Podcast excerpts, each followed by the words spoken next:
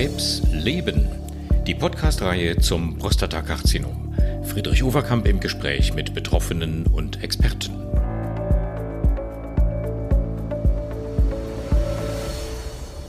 Hallo, liebe Hörerinnen und liebe Hörer. Wir freuen uns sehr und ich sage bewusst, liebe Hörerinnen und liebe Hörer, weil dieser Podcast natürlich nicht nur für betroffene Patienten mit Prostatakarzinom gedacht ist, sondern auch für die Ehefrauen, Partnerinnen, für Angehörige allgemein. Jeder, der sich interessiert für die Therapie dieses Krebses, ist herzlich eingeladen, uns zuzuhören. Ich freue mich heute ganz besonders auf Professor Axel Merseburger von der Universitätsurologie in Lübeck. Wir kennen uns lange. Hallo Axel, ich grüße dich nach Lübeck. Hallo. Hallo Friedrich. Grüß dich auch. Wir haben viele gemeinsame ähm, Dinge schon gemacht, sowohl im Bereich von Veranstaltungen als auch schon mal vor Jahren ein Hörbuch zum Nierenzellkarzinom. Auch dazu überlegen wir uns bei Gelegenheit vielleicht mal ein Update. Aber heute Gerne. geht es um den Prostatakrebs. Und wir wollen in einer ganzen Reihe von äh, Podcasts verschiedene Aspekte dieser Erkrankung beleuchten. Und äh, fühlen Sie sich, liebe Patienten, in erster Linie natürlich eingeladen, erstmal in Ruhe zuzuhören, aber dann mir auch gerne im Anschluss eine Frage oder mehrere Fragen per E-Mail zu stellen. Und dann überlegen wir uns, ob wir daraus vielleicht noch einen zweiten Podcast machen. Äh, heute geht es mal um eine der wesentlichen medikamentösen Therapieformen, nämlich die sogenannte Hormontherapie. Axel, klär uns erstmal auf, bitte. Was ist mit Hormontherapie eigentlich gemeint? Friedrich, ähm, das ist ähm, eine ganz wichtige Frage. In vielen Fällen kriegen wir diese häufige Krebserkrankung das Prostatakarzinom leiden, den Prostatakrebs geheilt durch eine Bestrahlung oder eine operative Entfernung der mit Krebs befallenen Drüse. Somit ist keine weitere Therapie notwendig, keine Chemotherapie und auch keine Hormontherapie. Es gibt aber Fälle, und ich möchte dir ein Beispiel nennen. Das eine ist äh, die Situation, wo eine ähm, lokal begrenzte Erkrankung, also der Tumor nur auf die Prostata beschränkt ist, aber schon aggressiv ist und eine Strahlentherapie geplant ist. In dieser Situation kann es angezeigt sein, eine Hormonentzugstherapie durchzuführen. Was das ist, erkläre mhm. ich auch gleich gerne. Und die zweite Situation ist es, wenn der PSA-Wert nach heilender Therapie wieder ansteigt oder sogar Metastasen, sogenannter Streukrebs im Körper entdeckt wurde, Zellen, die man sieht in der Bildgebung, im Röntgen, im CT oder in der Kernspinnuntersuchung, die dann durch die Hormontherapie behandelt werden. Das sind so die drei großen Indikationen, also die Empfehlungen, dass eine Hormontherapie gegeben werden kann oder auch sollte. Hm. Ähm, letztendlich sagt man so landläufig immer wieder Hormontherapie, aber eigentlich, du hast es auch gerade schon gesagt, ist es ja eine Hormonentzugstherapie, eine Antihormontherapie. Ne? Oder gibt man tatsächlich auch Hormone im, im Sinne einer Stimulation? Das ist vollkommen richtig. Für diese Antihormontherapie gab es vor mittlerweile über 80 Jahren mal einen Nobelpreis. Ein äh, äh, Charles Huggins hat diesen Mechanismus entdeckt und so wie, ähm, ich sage mal so, einige äh, nicht ganz faire Sportler ein Doping machen mit Testosteron, hm. so kann man diesen Mechanismus nutzen, also sozusagen ein Anti-Doping, um hier ähm, das Krebs Wachstum zu bremsen. Hm, ich würde genau. das gerne auch noch mal im Detail erläutern, weil es wirklich nicht ganz so einfach ist, wie das funktioniert. Also die Hormontherapie wirkt im Prinzip so, die Prostatakrebszellen haben spezielle Bindungsstellen, sogenannten Androgenrezeptor. Das ist für Sie als Patienten, Angehörige auch wichtig, weil man Androgenrezeptor immer häufig hört.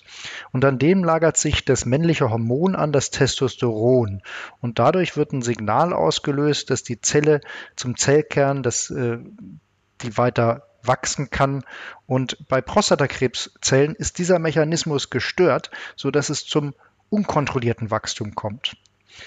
Und wir wissen, dass etwa 95 Prozent der männlichen Geschlechtshormone, also das Testosteron in den Hoden entsteht und 5 Prozent in der Nebenniere. Das ist mhm. wichtig zu wissen. Und das Ganze wird über das Gehirn gesteuert und somit wird das Testosteron hier ausgeschüttet, um ähm, einerseits natürlich die Testosteron, den Körper, den Wachstum am Gange zu halten, aber letztendlich auch mit dem Risiko in der Situation, dass der Tumor weiter wächst. Und deshalb hat man hier Mechanismen und Ansatzpunkte der verschiedenen hormonellen Behandlung des Prostatakarzinoms über die Jahre entdeckt, um dieses Krebswachstum zu bremsen. Du hast vorhin den sogenannten Androgenrezeptor erwähnt. Ich sag's mal ein bisschen einfacher. Das sind im Grunde kleine Antennen, biochemisch gesehen Antennen an der Oberfläche der Prostatakrebszellen und ähm, die werden stimuliert durch männliches Hormon. Und man kann diesen Prozess dadurch unterbinden, indem man ein Anti Hormon gibt. Und ich frage mich tatsächlich immer wieder, warum reden so viele von einer Hormontherapie, wenn es ja eigentlich eine Hormonentzugstherapie ist? Müsste man nicht das Wording, einfach wenn man auch mit Patienten darüber redet, einheitlicher machen? Ich kenne viele Patienten, die ähm, zu mir gekommen sind und gesagt haben, ah, ich soll, soll eine Hormontherapie kriegen. Ich will aber gar keine Hormone. Habe ich gesagt, kriegen Sie auch nicht. Sie kriegen ein Antihormon, was genau das Gegenteil macht. Es bremst eigentlich. Warum ist das so schwierig, sozusagen ein einheitliches Wording aufzubauen dazu? Wäre das für die Patienten nicht einfacher? Ja, du hast vollkommen recht. Und das ist, ähm, was wir auch hier in Lübecker Team immer äh, unseren Weiterbildungsassistentinnen und Assistenten beibringen, dass es im Prinzip eine Hormonentzugstherapie ist, eine mhm. sogenannte Androgen-Deprivationstherapie auf Schlau. Das liest man dann auch in seinen Arztbriefen, eine sogenannte ADT. Und du hast vollkommen recht, man muss da aufs Wording aufpassen äh, oder sich auch korrigieren. Ähm, es wird da ja keine Hormone gegeben, es wird kein Testosteron gegeben, sondern ähm, bestimmte Medikamente, die zwei an zwei Stellen ansetzen können. Einerseits die Bildung der männlichen Hormone unterdrücken und dann auch die Wirkung der männlichen Hormone, der sogenannten Androgene, auf die Tumorzellen zu hemmen. Ja. Und das sind die zwei Wirkmechanismen, die genutzt werden bei der antihormonellen Therapie. Und das ist, glaube ich, das, worüber wir sprechen sollten. Die Hormonentzugstherapie vom Wording finde ich am sinnvollsten. Aber würde gern auch deine Meinung hören. Hm. Kannst du mit Hormonentzugstherapie leben Absolut. oder ist das? Absolut, ja, finde ich sehr gut. Dann machen wir das sozusagen von jetzt an auch in diesem Podcast und reden über Hormonentzugstherapie. Ich finde, das ist ein sehr einprägsamer Begriff, den Patienten und Angehörige auch sofort verstehen. Ich habe es oft so erklärt, das ist natürlich ein bisschen vereinfachend, aber ähm, Prostatakrebszellen neigen dazu, von Hormonen zu leben. Das tun die nicht immer, aber gerade am Anfang tun sie es sehr häufig. Und deswegen lohnt sich der Versuch mit einer Therapie, die genau diese Hormone drosselt, also eine Hormonentzugstherapie. Vollkommen richtig. Wenn man quasi den Tank zudreht und nicht mehr mit dem Auto, jetzt gibt es ja viele E-Autos, aber da nicht den Stecker reinsteckt oder auch nicht mehr genau. Diesel oder Benzin tankt, irgendwann bleibt das Auto stehen. Und genau das haben wir auch beim, beim äh, Prostatakrebs und äh, man kann zusätzlich noch wirken, wenn man eine schnelle Blockade haben möchte, gibt es unterschiedliche Möglichkeiten. Denken Sie einfach an die Handbremse oder an die Fußbremse mit den jeweiligen ähm, Möglichkeiten der schnellen Hemmung. Also das genau. kann man vielleicht wirklich am fahrenden Auto sehen. Wenn man erst wartet, bis das Benzin alle ist, dann fährt es noch lange Zeit weiter. Wenn man die Handbremse zieht, fängt es erstmal an zu qualmen und bei der Fußbremse geht es dann relativ abrupt zum Stehen. Ja, genau. Schöner Vergleich. Äh, lass uns mal erstmal eine Weile bei den Medikamenten bleiben. Äh, diese Hormonentzugsmedikamente gibt es, glaube ich, in Tablettenform und in Spritzenform. Magst du das kurz vielleicht mal erläutern, welche Substanzklassen es da gibt? Ja, das ist richtig. Ähm, es gibt, äh, ich fange mal mit den Tabletten an. Hm. Die Tabletten sind ähm, eine ähm, Androgen Rezeptorblocker. Also da wird der Rezeptor geblockt und somit wird die Wirkung des Testosterons ähm, blockiert. Also da, wo das Testosteron sonst ansetzt, da steckt jetzt ähm, ein Blocker drin und genau. das Testosteron rutscht quasi ab und kann nicht mehr wirken. Das macht die Antennen und, zu an der Oberfläche. Genau, genau, mhm. vollkommen, vollkommen richtig. Und somit ähm, hat man ähm, damit einen guten Block, aber noch weiterhin Testosteron im Körper. Deshalb sind die Nebenwirkungen dieser androgenen Rezeptorblockaden nicht so ausgeprägt. Denn das ist eine Art milde Form der Hormonentzugstherapie. Mhm.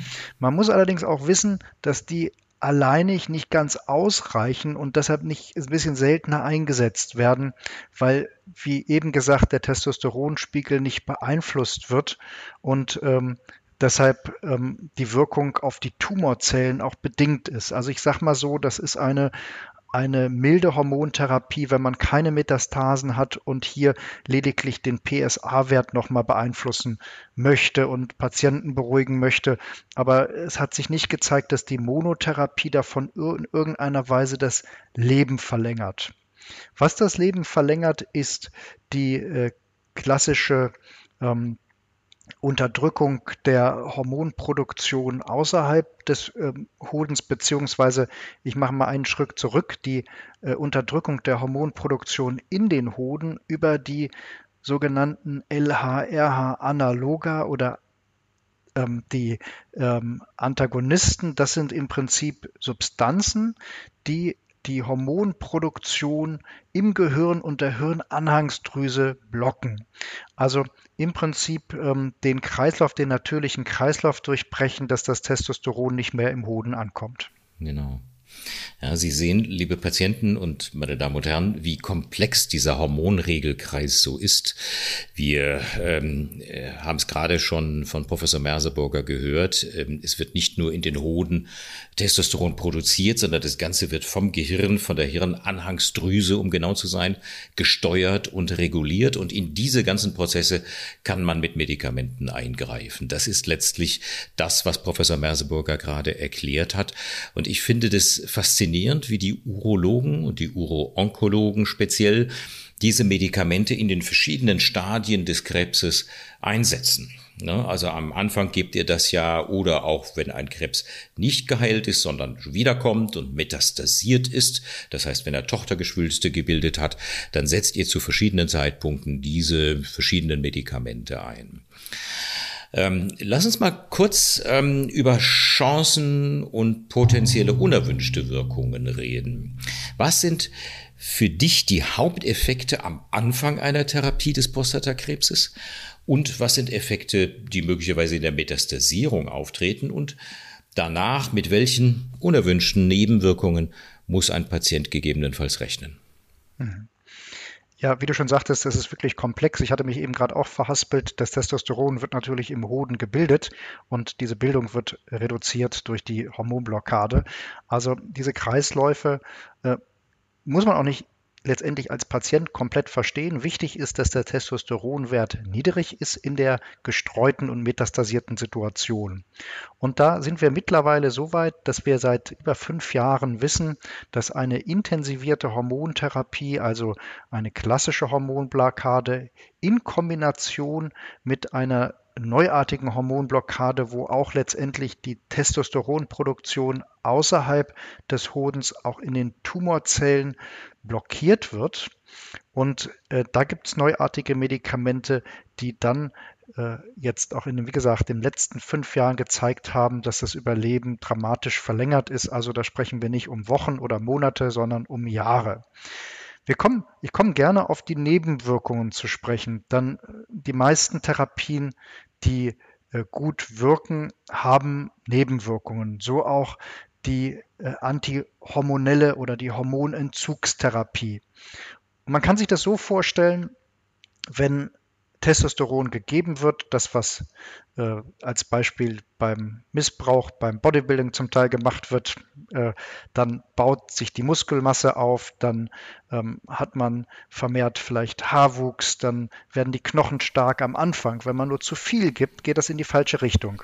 Mhm. Und genau das, die, äh, diese komplexen Zusammenhänge im Körper, wenn man die steuert, äh, diese, diese Steuerungsvorgänge verändert, kommt es zu den typischen Nebenwirkungen der chemischen Kastration, also des Hormonentzugs. Und der Patient merkt das am ehesten anfangs mit Hitzewallungen. Es kann auch sein, dass das sexuelle Interesse, also so das, die Libido, die Lust zurückgeht oder die Potenz nachlässt. Ähm, und äh, anfangs dann in den nächsten Wochen und Monaten merkt man, man ist nicht mehr so leistungsfähig. Es kann zu Gewichtszunahme kommen, zu Muskelabbau. Also man hat so eine Art Wechseljahre des Mannes, die ja bei jedem Mann auftreten, aber doch jetzt auf einmal abrupt. Mhm. Abrupte Wirkungen. Und es gibt gewisse Langzeitwirkungen, die auch unter den Experten diskutiert werden und über die man die Patienten auch aufklären sollte. Als Beispiel ähm, Gefahr von Osteoporose und dann auch dadurch Knochenbrüche. Die äh, Muskelmasse kann und wird zurückgehen, Muskelabbau und auch bestimmte, ähm, sag mal so, Fähigkeiten. Es wird diskutiert, ob nicht eher ein Alzheimer entsteht. Die Denkleistung kann beeinflusst werden, aber das ist mit dem Alterungsprozess mit den Männern, das lässt sich manchmal nicht so genau trennen, ob das jetzt am natürlichen Alterungsprozess liegt oder jetzt an der Hormonentzugstherapie. Aber man kann sich diesen Zusammenhang schon vorstellen. Es geht immerhin darum, eine Krebserkrankung zu behandeln. Und ich denke, äh, da einige Nebenwirkungen in Kauf zu nehmen, das ist für die meisten akzeptabel. Und wenn es im Rahmen von, wie du es eben genannt hast, Wechseljahresbeschwerden bleibt, dann ist es, glaube ich, erträglich für die Mehrzahl der Patienten. Wenn es an die Knochen geht, an die, an die, an die strukturelle Integrität des Skelettes oder wenn es an zum Beispiel ja, mentale Gesundheit geht, ähm, dann wird es schon schwieriger. Da muss man dann schon abwägen, ähm, lohnt sich die Inkaufnahme dieser Nebenwirkungen unter dem Aspekt einer besseren Tumorkontrolle oder versucht man nicht lieber eine andere Therapie? Es gibt ja auch Alternativen zur Hormonersatztherapie. Das ist richtig. Es kommt dann wirklich darauf an, dass die Indikation stimmt. Also in den eingangs erwähnten Indikationen steigender PSA-Wert zur Bestrahlung, dann ist es ja nur kurzfristig oder in der gestreuten Situation, wo die Hormontherapie und Erweiterung der Hormontherapie wirklich das Leben relevant verlängert um Monate bis Jahre. Und wir als Ärzte, aber auch Sie als Patient und Angehörige äh, können dann ein Einfluss nehmen auf diese Nebenwirkungen. Als Beispiel, was immer hilft, ist mit dem Rauchen aufzuhören. Das hilft für die Prognose, das macht Sinn, das Gewicht im Griff zu halten. Ich sage immer mediterrane Diät. Man muss jetzt nicht auf rotes Fleisch verzichten und sich nicht kasteien. Das ist immer ganz wichtig, den Patienten das mitzugeben, dass wenn die gern mal ein Glas Rotwein trinken oder ein Steak dazu, sollen sie das weitermachen und sich nicht quälen. Ähm, was wichtig ist, vielleicht dann zu überlegen, überlegen, und das wissen wir auch aus großen Studien, dass körperliche Aktivität einen positiven Einfluss nicht nur auf die, äh, die physische Verfassung, sondern auch auf die Psyche hat. Wir haben hier in Lübeck so ein äh, Nordic Krebs Walking für betroffene Patienten. Und um da die Lebensqualität zu verbessern. Also auch den Knochen, die Knochenstärke, Knochengesundheit. Mhm. Und das wäre abschließend zu dem Thema auch nochmal etwas, was ich mitgeben möchte. Es gibt Medikamente. Ein Medikament, was zugelassen ist, begleitend zur Hormontherapie. Das ist eine Spritze, die alle halbe Jahr gegeben wird, die die Knochensubstanz beibehält und den Knochen stärkt. Also eine sogenannte äh, Knochenschutz-Osteoprotektion. Mhm. Ähm, wenn ich dich mal so aus ähm, deinem Blickwinkel als Klinikdirektor fragen darf. Es gibt ja viele niedergelassene Urologen, auch die Hausärzte sind gelegentlich beteiligt auch an der Therapie dieser Erkrankung.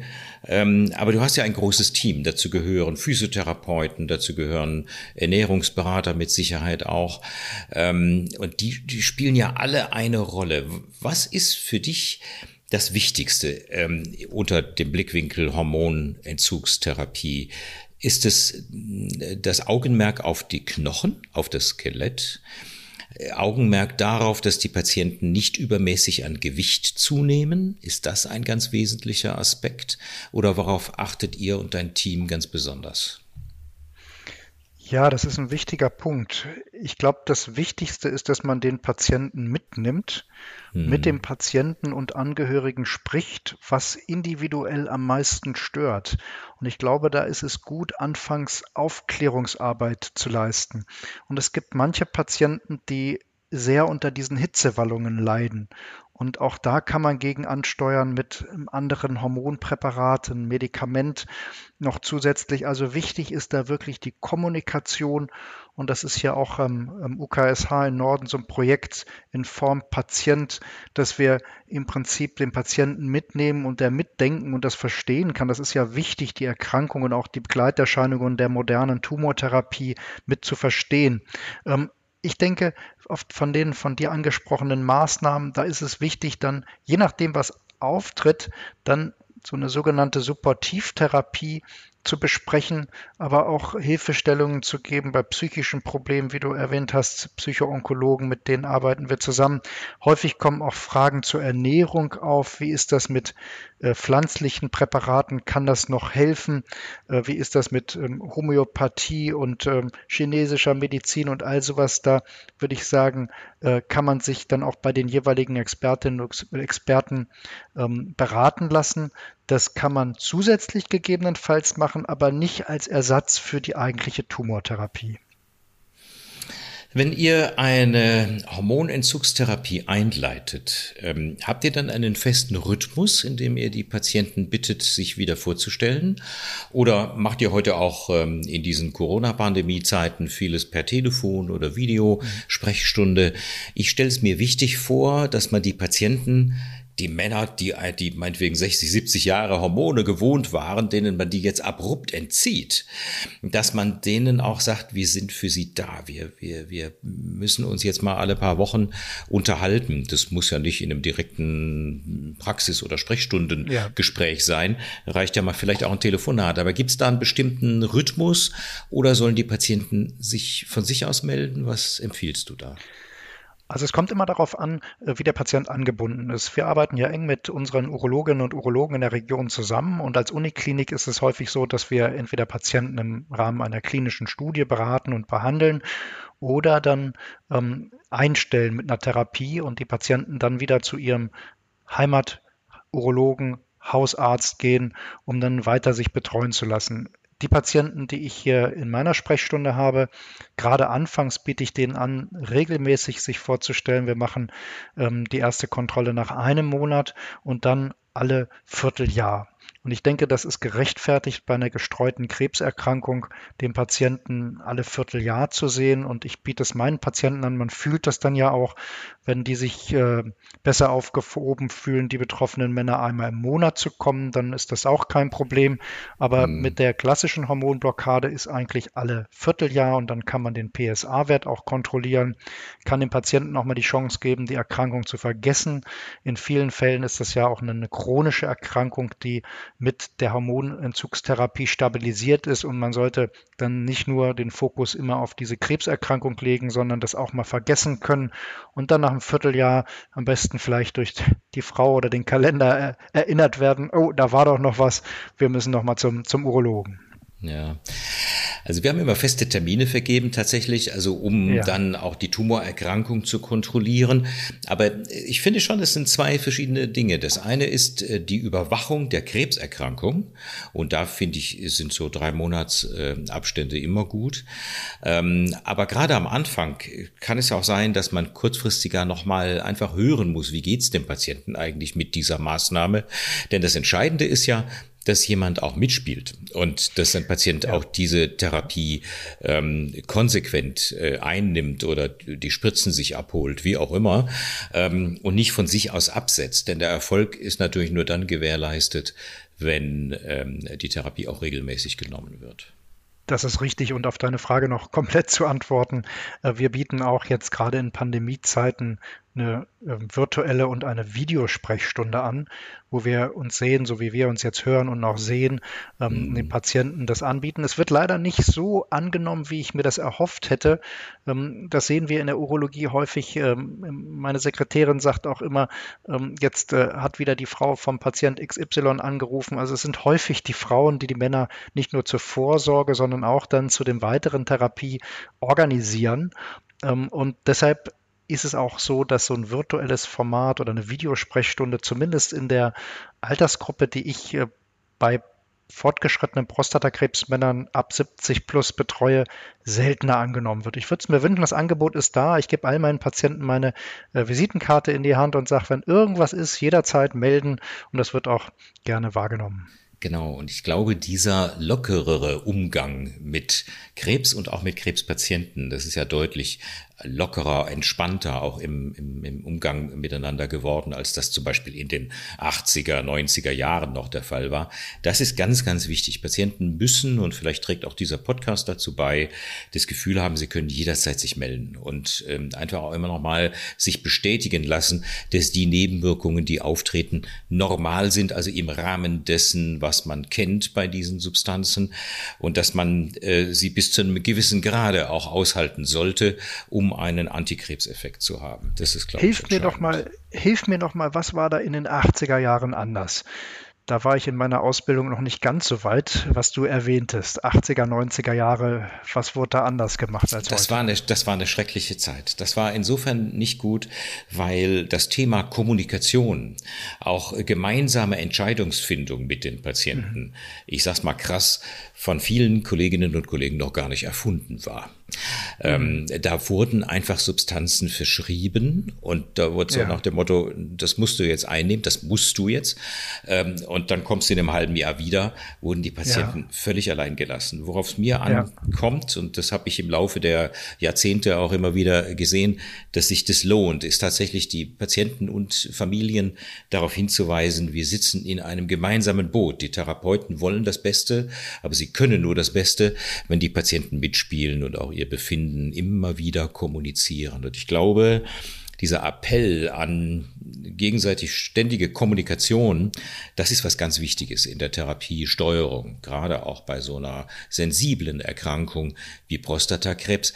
Alle Erkrankungen, die mit Hormonen oder Hormonentzug einhergehen, das beim Brustkrebs genauso, das sind hochsensible Erkrankungen. Und ähm, darauf wollte ich so ein bisschen hinaus. Es ist nicht nur die reine Strategie, die wir ja haben mit einer Antihormontherapie oder Hormonentzugstherapie, äh, wo wir den Krebs einfach drosseln, verlangsamen oder vielleicht auch beseitigen wollen, wie auch immer es geht. Äh, geht. Äh, wir wollen aber eben auch, dass die Lebensqualität so gut wie möglich erhalten bleibt und die Patienten so gut wie möglich mitmachen. Das ist das, was ich so, sagen wir mal, in den letzten 30, 35 Jahren so als eine sehr schöne Entwicklung eigentlich mitgenommen habe. Lass mich zum Schluss äh, unserer halben Stunde, Axel, bitte noch eine Frage stellen, die ich von Patienten oft gehört habe, vor allen Dingen aber auch von, von den Angehörigen. Ähm, ist es ähm, im Hinblick auf den Krebs gut, wenn starke Nebenwirkungen auftreten oder spielt das überhaupt keine Rolle? Mit anderen Worten, kann ein Patient, der die Sache gut verträgt, trotzdem auch obwohl er kaum Hormonentzugserscheinungen hat, trotzdem einen super Erfolg haben? Friedrich, das ist gut, dass du das nochmal ansprichst. Ganz wichtiger Punkt, auch wenn keine Nebenwirkungen auftreten, kann die Therapie ein exzellentes Ansprechen zeigen. Das sehen wir immer wieder. Es gibt bestimmte Krebserkrankungen, wo man bestimmte Veränderungen, als Beispiel Hautveränderungen in größeren Studien damit verbunden hat, dass das Ansprechen besser ist. Beim Prostatakrebs, bei der Hormontherapie gibt es keine Daten, die sagen, wenn man mehr Hitzewallungen hat oder keine oder weniger, dass die äh, Hormonentzugstherapie dann nicht so gut wirkt. Insofern ähm, wichtig ist da den PSA-Wert, der in der Situation wirklich ein Supermarker ist. Man sollte dann sehen, und äh, da gibt es Beispiele, PSA von 500, 600 auf einmal auf unter 1 gefallen nach ein paar Monaten Ho Hormonentzugstherapie ohne große Nebenwirkungen. Ich habe so die Erfahrung gemacht, je älter die Männer sind in meiner Klinik und Praxis, desto weniger Nebenwirkungen zeigen sich bei der Hormonentzugstherapie. Und man kann mhm. sich das ja auch vorstellen, wenn Sie eine Hormonentzugstherapie einem 40-jährigen Mann geben sollten, mhm. das gibt es leider auch manchmal, dass wir das müssen, da wir auch ja. manchmal ganz junge Männer äh, behandeln mit fortgeschrittenem Prostatakrebs, dann ist das viel einschneidender, wenn man dicker wird, wenn man auf einmal gar keine Lust mehr hat sexuell, wenn man äh, Knochenschwäche hat und diese Schweißausbrüche. Und ich sage mal so, vorhin hatten wir es ja erwähnt, die Wechseljahre des Mannes gibt es ja auch, dass der Testosteron schon altersmäßig abnimmt, der Testosteronwert. Und ich sage mal, so ein 80-Jähriger merkt das in vielen Fällen kaum, die Hormonentzugstherapie, obwohl die Wirkung genau gleich ist wie bei dem 40-jährigen Mann. Also auf deine Frage zu antworten, es müssen keine Nebenwirkungen auftreten, um eine Wirkung der Tumortherapie zu haben. Super, sagt Professor Axel Merseburger, Direktor der Klinik für Urologie, Universitätsmedizin Lübeck. Liebe Patienten, meine Damen und Herren, wir sind am Ende unseres heutigen Podcasts. Ganz herzlichen Dank fürs Zuhören und wenn Sie jetzt noch Fragen haben sollten zum Hormonentzug, zur Hormonentzugstherapie. Eins haben wir ja wirklich gelernt. Hormontherapie heißt Hormonentzug beim Prostatakrebs. Wenn Sie noch Fragen haben sollten, schicken Sie mir einfach eine Mail overkamp.onkowissen.de. Dankeschön fürs Zuhören und bis zum nächsten Mal. Tschüss. Friedrich, ja, vielen herzlichen Dank. Auch von meiner Seite hat es extrem viel Spaß gemacht mich mit dir als wirklich absoluten Experten der Onkologie und natürlich auch Uro-Onkologie austauschen zu dürfen. Ich freue mich auf den nächsten Podcast mit dir und das nächste Thema und sende allen einen Gruß aus der Hansestadt Lübeck.